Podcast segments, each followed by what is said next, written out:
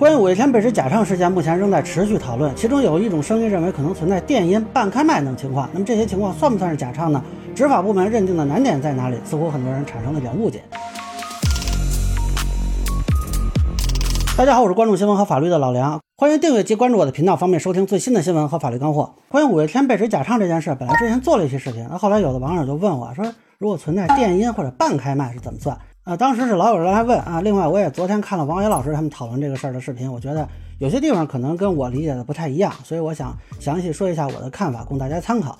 呃，首先很多人都提到了，目前关于假唱的标准只有《营业性演出管理条例实施细则》里边提到，假唱、假演奏是指演员在演出过程中使用事先录制好的歌曲、乐曲代替现场演唱演奏的行为。那有的网友说，哎，怎么他查了没有呢？那是因为他查的是条例，那查实施细则第二十六条啊。这个从字面意思上其实说的很清楚了，叫代替现场。那有些人说电音或者半开麦怎么算？当然，我对音乐是纯外行，具体可能说的不太准确啊。但是我看了很多人的介绍。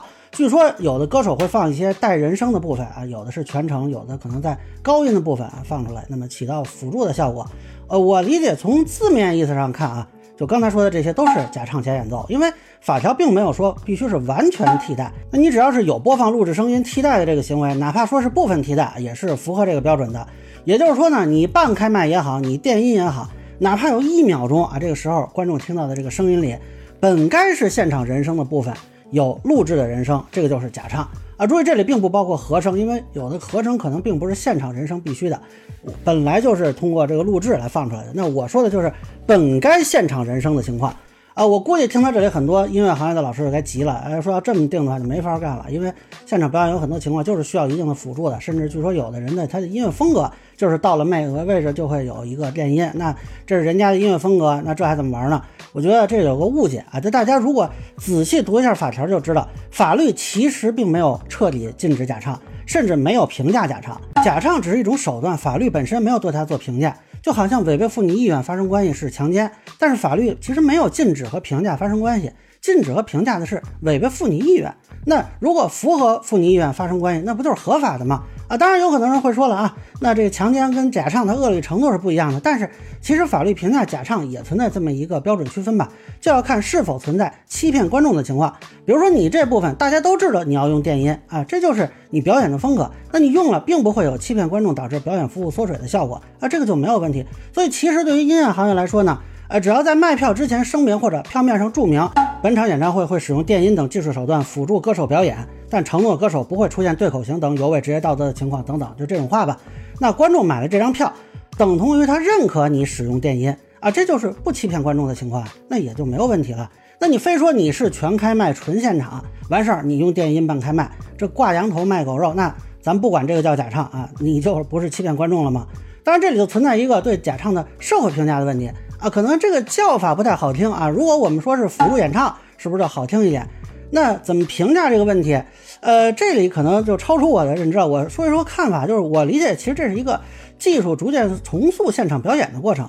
当然，你要是喜欢，可以叫革新；你不喜欢，可能就是入侵堕落。大家想，最原始的现场商业表演，其实不就是人肉嗓子吗？那《水浒传》里边，金翠莲说要给鲁提辖来一段，他不就是纯人声现场表演？他爸爸给他伴奏。啊，其实我们的京剧啊，西方的歌剧啊一开始都是靠纯人声。我觉得现在恰恰是因为有了电子设备，让本来很高端、很难消费到的这种现场表演，可以惠及更多的人，把原来非常小范围的这个现场表演搬到了声学条件没那么好的体育场来举办。而某种程度上呢，这个公众也都是接受了现场表演中使用一定的技术手段，甚至容忍由于技术原因导致一定的失真。应该没有人认为那个扩音器出来的跟肉嗓分毫不差吧？那么现在无非就是技术手段进一步介入到了这个现场表演。你像初音未来的演唱会，已经是彻底不是人肉嗓子出声了啊！但是因为大家都知道嘛，其实没有问题啊，文旅局也不会说因为这个去处罚他们。那么公众到底在多大程度上接受技术介入到这种现场表演？又或者说音乐行业可以利用这种技术到什么程度啊？那暂时呢是没有统一形成的这种社会评价的啊。但我觉得至少我们应该诚实面对。你用了电音，用了半开麦，你提前说清楚是讨论的前提啊。也许在大家都诚实面对这个问题之后，反而更容易达成社会评价的共识。到时候法律呢也可以顺势的给出评价。那么具体到这次的事情呢，啊，虽然还没有一个统一的评价吧，呃，有一个热搜我就看说是否假唱可能不会有答案。我觉得呢肯定会有答案，因为文旅局不回应也是答案的一种啊。如果过了半年还没动静，这什么意思？大家不明白吗？那现在这个事儿呢，我理解啊，其实文旅局执法这边一方面是要查明事实，你甭管说是半开麦、全开麦、电音啊，或者干脆就是对口型，你得有证据论证这事实啊。网友的视频它的声音来源不清楚啊，是否经过调音我们也不知道。那这个之前也说过了，他们目前正在做鉴定。而另外一方面呢，要论证是否达到欺骗观众的程度。如果说不存在，当然没问题啊。如果存在电音半开麦这种。我们理解为模糊的状态吧，那也得考虑多大程度上影响到了最后的观众体验。其实如果是这个问题呢，我多少有点同情上海市文旅局。哎，你要说特别严格，啊，回头别的地方不严格，国家文旅局也没发话，没有统一的标准，人家就得说你拿着鸡毛当令箭啊，就嫌你上海严是吧？你要说松一点吧，万一回头别的地方严，又或者啊，国家文旅局。